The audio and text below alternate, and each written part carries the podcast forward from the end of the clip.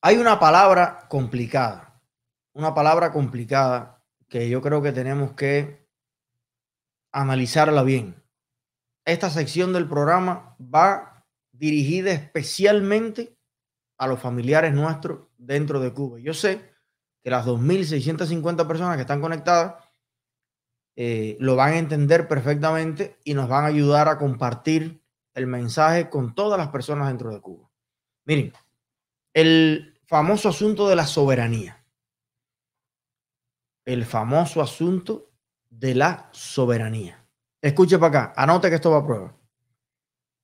Hoy estaba mirando un fragmentico, así rápido iba manejando y lo puse, eh, de unas directas que está haciendo mi amigo Ian Padrón. Y hoy tenía de invitado a Junior Torres, es su apellido, ¿verdad? Junior, creo que es Torres. Bueno, Junior, el, el, dramaturgo, el muchacho que está. Ah, Junior García, sí, eh, lo confundo con Omar Torres. Junior García, el autor de esa obra que se llama Jacuzzi, que se ha presentado en varios lugares, especial, un chamaco estelar. Eh, al cual respeto y admiro mucho.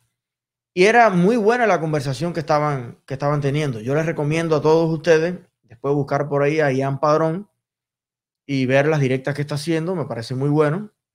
Él está tratando de cogerle el tumbao a, esto que, que, es difícil. Así que le agradezco mucho el, el esfuerzo que está haciendo. Bueno, y él casualmente en el momento que pongo la directa, le está haciendo una pregunta a Junior. Ian Padrón vive aquí en Miami. Bien. Y le está haciendo la pregunta y, salió de Cuba precisamente por la censura, por la, porque profesionalmente no sentía que podía eh, desarrollar su obra a plenitud, buscando mejorías económicas también, todo lo, y libertad política. Bien, está entrevistando a Junior que está dentro de Cuba y él le pregunta la siguiente cuestión. Junior, ¿Tú consideras que el tema de la libertad de Cuba y estas cosas deben ser resueltas por los cubanos, entre cubanos, o estás de acuerdo con, con la injerencia de otros países en ese asunto? Este es un tema importantísimo. Y a mi juicio, la pregunta, eh, con todo respeto, es un poco simplona y medio mal enfocada, pero sé que, y, yo sé lo que quiere decir Ian, pero entiendo también la confusión, la fibra y el orgullo y las cosas que toca hablar de injerencia con soberanía y con este discurso, y por eso yo quiero desmembrar un poquito eso para que estemos claros. Junior le responde, por supuesto, en público, estamos hablando y dicen, bueno, ¿qué tú, qué, tú prefieres, injerencia o no? Y dice Junior, no, no, yo creo que el asunto es entre los cubanos de todas partes del mundo, todos los cubanos, estén donde estén, dentro y fuera de Cuba, deben tomar el asunto de la libertad y la democracia y sin injerencia de ningún gobierno, sin injerencia de ningún país. Ok. La cuestión es la siguiente. Yo también creo me gusta que las naciones tengan plena soberanía, pero con democracia.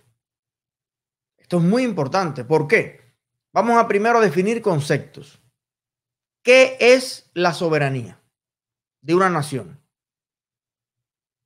Bueno, la soberanía significa que las decisiones que se toman en esa nación, bueno, pues sean tomadas por el mecanismo que existe en esa nación para que los nacionales tomen decisiones. Parece un trabalengua, pero es así. Las cosas que pasan en Cuba las decidan los cubanos. Lo que pasa en México lo decidan los mexicanos. Lo que pasa en Estados Unidos lo decidan los norteamericanos o, los estadounidenses. Los españoles decidan lo que pasa en España. Esa es la soberanía. Ahora, si bien yo estoy de acuerdo en que no debe ser ningún gobierno, ningún embajador, ningún político, ninguna agencia de inteligencia de ningún país del mundo los que tomen las decisiones o los que eh, de alguna manera influyen determinantemente en las decisiones que se toman en otro país. Yo soy de los que creo que actualmente en Cuba no existe ningún tipo de soberanía. Porque no es la nación mediante un mecanismo normal, libre y democrático la que está tomando decisiones por todos los cubanos. En Cuba hoy hay una injerencia total y absoluta del Partido Comunista, más bien hay un apartheid, hay una especie de fascismo en el que un grupo político se arroga el derecho de pensar, actuar y decidir por toda la nación. Y a mí me parece que eso es tan grave como si fuera Washington o fuera Bruselas o fuera San José de Costa Rica quien decide el presente y el futuro de los cubanos. Que lo decida solo el Partido Comunista y su buró político. Es tan injerencista, tan parcializado, tan esclavista, tan fascista, como si otro grupo de personas o de gobierno en otras partes del mundo le impusiera las decisiones a Cuba. El hecho de que no te las imponga Washington, pero te las imponga Raúl Castro desde su finca, con su partido, no te hace más soberano. Usted no tiene soberanía ninguna. Los cubanos hoy, dentro de Cuba o fuera de Cuba, la nación cubana no tiene soberanía alguna. Que tu esclavista hable tu mismo idioma, que tu mayoral sea doméstico no significa que tú tengas libertad o soberanía de ningún tipo. Hay, de hecho, naciones que tienen otro tipo de pactos internacionales o que forman parte de naciones más grandes y desarrolladas que tienen mil veces más libertad de soberanía y garantía individual y ciudadana que la que podemos tener los cubanos. Un habitante de Puerto Rico goza en la práctica de mil millones de veces más libertades y más democracia y más derecho a decidir que un habitante de Cuba. Aun cuando Puerto Rico es un estado libre asociado a los Estados Unidos.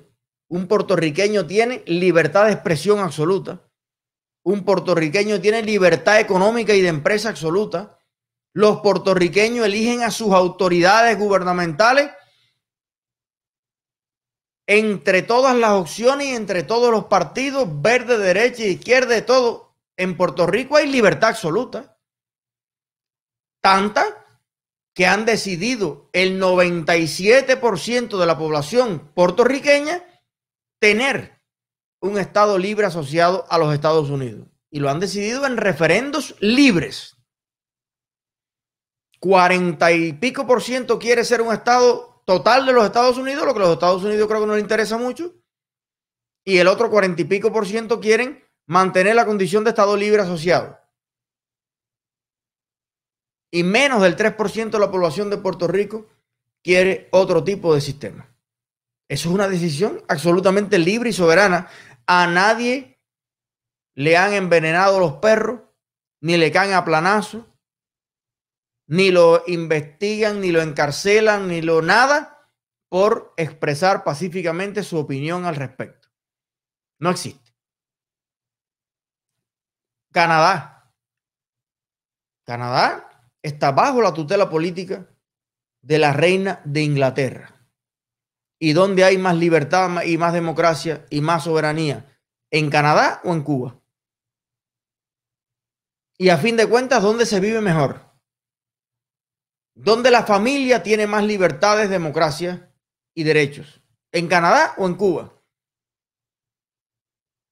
Las islas estas, todas las islas británicas, las islas francesas, las islas españolas tienen un nivel de vida tremendo porque no es la colonia de los 1800.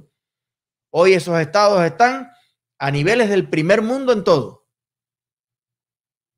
Ni hay esclavitud, ni hay ningún tipo de cuestión de esa naturaleza. Entonces, a la luz del 2021, a mí me parece que hay algunos cubanos que están poniendo la palabra de soberanía como que la soberanía es el centro de, de todo y todo lo demás gira en torno a eso, pero no es tan importante. es más importante para algunos cubanos esa falsa soberanía que vivir bajo una dictadura. Vaya, estamos en una dictadura, pero soberana. Aquí no se puede ni progresar, ni pensar, ni hablar, ni construir, ni trabajar, ni ganar un salario, pero somos soberanos. La soberanía sí. Es como la salud, la educación, la esto, lo otro, que está hiper demostrado que son más clichés que realidades. ¿Para qué le sirve la soberanía a los cubanos al día de hoy? ¿Para qué? ¿Qué hace usted con la soberanía?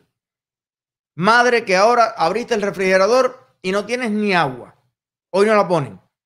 Y tienes dos muchachos que te están pidiendo que comer y no tienes que darle. ¿Para qué es que te sirve la soberanía? En la práctica.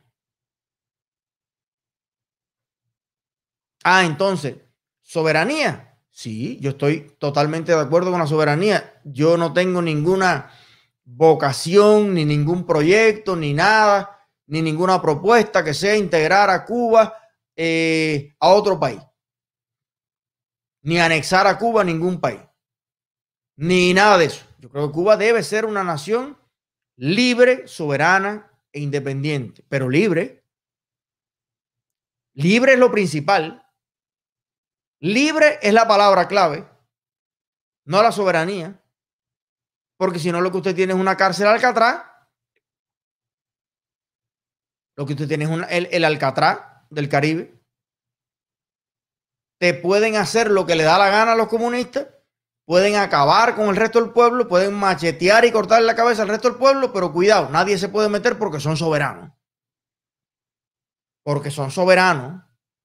Entonces, la soberanía no debe implicar en ningún caso la complicidad, la tolerancia o el hacerse el visco pavela doble de todos los países del área y del mundo ante los abusos de derechos humanos que hay en Cuba. No tiene ningún sentido. Y el hecho de que las naciones democráticas del mundo aboguen, apoyen a los cubanos en su búsqueda de la libertad y la democracia soberana que necesitamos, no es un acto de injerencia. No es un acto de injerencia, todo lo contrario. Todo lo contrario. Es un acto a favor de la soberanía. Porque lo que se quiere es que la nación cubana, mediante la participación de todos y para el bien de todos, tome sus propias decisiones. El problema es que hoy no estamos tomando decisiones todos los cubanos. Hoy están tomando decisiones dos cubanos en nombre de 14 millones de cubanos, de los de adentro y de los de afuera. ¿Eso es soberanía? ¿O eso es dictadura? Yo no quiero soberanía con dictadura, ni dictadura con soberanía. Yo quiero soberanía con libertad, soberanía con democracia. Esa es la limonada que te puedes tomar. La otra no hay quien se la tome. Porque mira qué gran soberanía tiene Corea del Norte. Tiene la mejor soberanía, la mejor soberanía del mundo la tiene Corea del Norte. Lo que no tienen es vida. Lo que prácticamente hay muchos coreanos en el norte que prácticamente no se comportan ni como seres humanos. Y si nada más que se les ocurre no saludar 30 metros por ahí caminando para atrás al líder supremo, le matan al hijo, al padre, a la abuelita y al pececito, como decía Pablo Escobar. Entonces, ¿de qué le sirve la soberanía? Bueno, y entonces, ¿cómo concuerda la soberanía y la solidaridad? El problema de Angola no era un problema soberano. ¿Y a qué fueron los cubanos a Angola si era un problema soberano de Angola?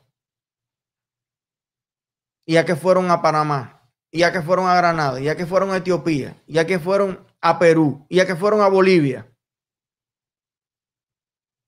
la soberanía de esos países no se respetaba. Porque allí habían en muchos de ellos gobiernos constitucionales electos por el pueblo, pero le parecía a Fidel que no, que eso eran las élites, no sé qué cosa, para aquí para allá, y le mandaba tropas para allá. ¿Y la soberanía entonces? ¿Cómo funciona ahí? Ah, porque el tema está en que la injerencia revolucionaria es solidaridad, altruista y desinteresada. Ah, pero los proyectos de cooperación de instituciones democráticas con ciudadanos que quieren ser libres y tener democracia en sus países, ah, entonces injerencia. Entonces violación de los acuerdos internacionales, porque parece que los acuerdos internacionales dicen que los comunistas pueden destruir literalmente a todos los cubanos dentro de Cuba y nadie se puede meter. O sea, ellos son el vecino que tú tienes, que le cae a trompar a la mujer frente a los ojos del barrio entero todos los días, pero es un matrimonio soberano. Entre marido y mujer nadie se puede meter. Si quiere la puñala, la machetea, le mete un tiro, le corta una pata, le da un piñazo, porque entre marido y mujer nadie se puede meter. Si un vecino llama a la policía es injerencia. Si un vecino ve que la mujer o el perro del vecino están sin comer y les tira comida por la cerca, los contenedores, eso es injerencia. Eso atenta contra la soberanía, hay que dejarlo que se muera de hambre. Si un vecino le propone a la comunidad, al barrio, a la policía, que meta preso al abusador, es injerencia. Y va Carlos Lazo por todo el barrio. El abusador tiene derecho de abusar. La dictadura tiene derecho a ser dictadura. La dictadura tiene derecho a encarcelar, a perseguir, a acabar con esa gente. ¿Y por qué Carlos Lazo? Porque Cuba es soberana. Entonces, en nombre de la soberanía, está ocurriendo una violación masiva de los derechos humanos de todos los cubanos, de los perros, de los jóvenes, de los abuelos, de todo el mundo. Entonces, yo, yo creo que la palabra soberanía tenemos que analizarlo un poco mejor porque ese eh, ese ego que tenemos, no, no, pero soberano. Eso lo vamos a resolver entre cubanos. Bueno, ¿cómo es que tú lo vas a resolver exactamente? Me gustaría preguntar si tú estás prohibido en todo el país.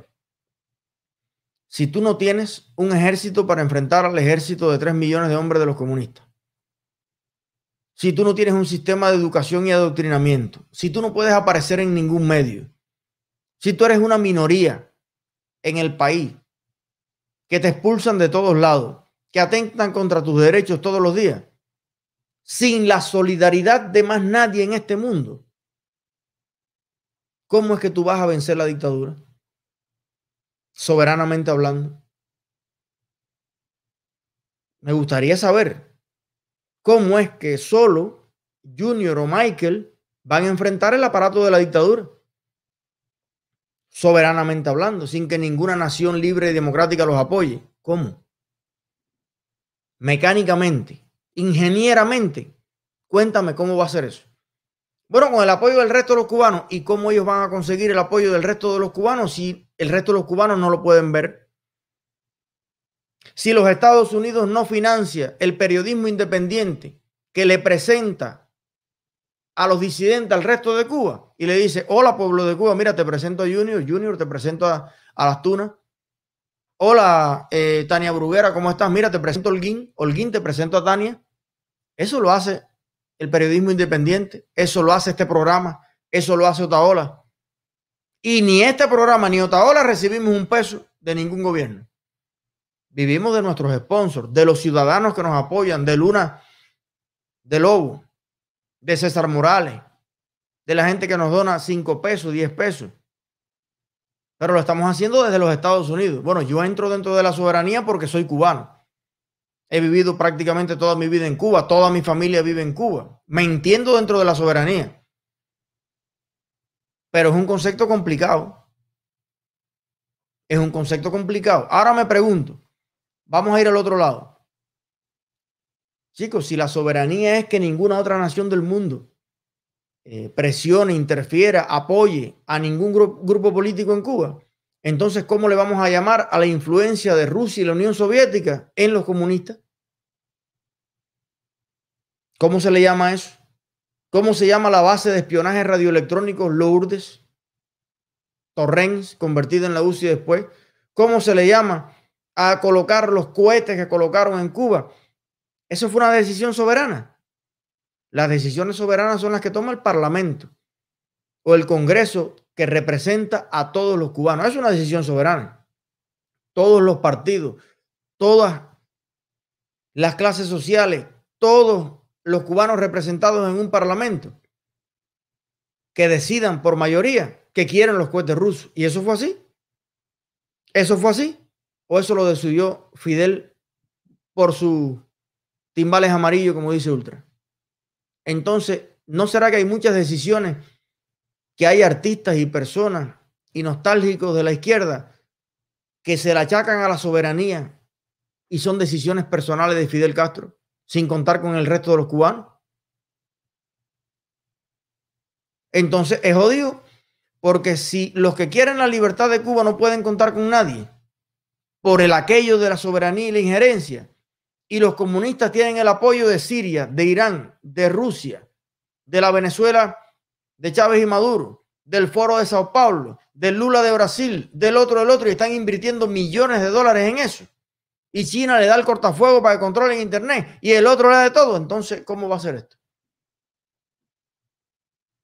Yo creo que los conceptos de soberanía a la luz actual hay que revisarlos. Hay que revisarlos porque puede ser un arma de doble filo y una puñalada y un araquiri que tanto en discurso como en práctica nos estamos dando nosotros mismos.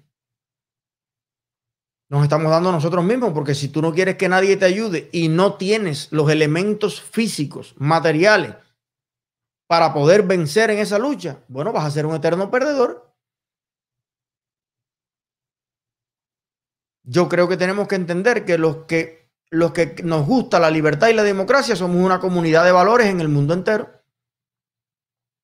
Yo creo que los cubanos que quieren la libertad tienen que unirse a los franceses que aman la libertad, a los americanos que aman la libertad, a los alemanes que aman la libertad, a los peruanos que aman la libertad, a los costarricenses que aman la libertad y tenemos que ser en el mundo un bloque de libertad. Y que la gente que ama la libertad en el mundo tiene que ser solidario con los que no la tienen y con los que están arriesgando día a día su pellejo, su integridad moral y física para alcanzar esa libertad? ¿O vamos a, a, entonces asumir que todos los dictadores del mundo están unidos y se solidarizan entre ellos? Pero los, los demócratas, en el sentido de los que nos gusta la democracia y la libertad en el mundo, estamos llenos de complejos. Estamos llenos de complejos. No, yo quiero subir el Everest. Sí, pero descalzo y sin agua. No, pero mira, eh, hay un vecino tuyo que te va a dar agua. Ya, todo el mundo sabe que tú quieres subir el Everest, pero, no pero sin agua te vas a morir. No, yo la quiero subir yo, yo, yo mismo con la sangre. Bueno, cuando subas 50 metros te vas a morir. Pero soberano. No me deje ayudar por nadie. Y yo veo, a veces incluso en sectores de la oposición, que el comunismo logra acomplejarnos en eso. El comunismo logra arrinconarnos en eso y que nosotros mismos nos clavemos el puñal. No, yo no necesito de nadie. Esto es un asunto entre cubanos. Tú te imaginas que cuando Stalin rodeó Berlín y le levantó el muro, que se pusieron de acuerdo los americanos y los aliados y todo el mundo para llevarle carbón en ese invierno. Tú te imaginas que aquella Alemania sometida al comunismo y a la dictadura hubiera dicho, no, no, no, no, yo no quiero injerencia aquí aviones americanos aterrizando con carbón en la patria de nosotros, en la tierra sagrada de nosotros. Entonces muérete de frío, macho. Se hubieran muerto literalmente porque era el plan de Stalin con la RDA, matarlos y aislarlos, que no le entrara ni un pan. Entonces, muchas de las naciones en el mundo que hoy son soberanas, de verdad, que hoy son soberanas, democráticas, con estados de derecho, en muchos de los momentos de su historia han tenido que hacer alianzas, han tenido que ser parte de ejes, de bloques. Ha tenido el mundo que unirse para combatir el fascismo, para combatir el comunismo, que es lo mismo. Para combatir a los islámicos, en, en el sentido de los extremistas islámicos que quieren convertir al mundo entero en lo que predican ellos. Entonces, si no existieran las alianzas por la libertad en el mundo, sencillamente no existiría la libertad. Porque los enemigos de la libertad en el mundo están cada vez más unidos, se hacen bases militares unos en la otros, Cuba manda asesores militares para Nicaragua, Nicaragua manda esto para Venezuela, Venezuela manda petróleo eh, para el otro lado y entonces Irán le manda los aviones y los barcos cargados a Venezuela y Venezuela le manda no sé qué cosa y los rusos le mandan a Venezuela porque el mundo dictatorial está perfectamente interconectado, cooperando entre ellos. Pero los opositores cubanos estamos acomplejados con la soberanía. Entonces yo creo que no se trata de soberanía la discusión. Y cuando la llevamos a ese terreno, estamos siendo víctimas de la propaganda comunista. Y nos estamos clavando un puñal sin darnos cuenta.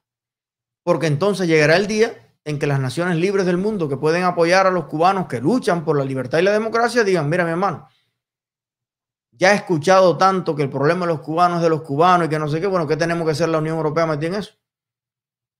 ¿Qué tiene que ser ni la CIDH, ni el Consejo de Derechos Humanos, escuchando a Ariel Ruiz Urquiola, ni qué tiene que hacer Washington eh, poniéndole restricción a la dictadura, macho? Si nosotros tenemos problemas en nuestros países también. Y ahí sí se acabó. Ahí sí se acabó. Dictadura tranquilita, buscando business y dólares con todo el mundo y acabando con los cubanos a diestra y siniestra. Le pueden picar la cabeza a Michael Osorbo en el medio de la catedral de la Plaza La Habana y nadie va a levantar un dedo. Porque los cubanos dijimos que no queríamos que nadie se metiera en el asunto. Esa mujer dijo, deja que mi marido me mate y no llames ni a la policía que eso es un asunto entre marido y mujer. Sí, pero es que tu marido pesa 300 libras de músculo y tú eres una mujer flaquita, que no hay forma alguna, a no ser con la intervención de la ley para defender tus derechos, la intervención de los vecinos, la intervención de la comunidad. No existe matemáticamente la forma de que tú sobrevivas a los abusos de tu marido. Entonces, bueno, era una sencilla, un sencillo análisis que quería dejarle por aquí.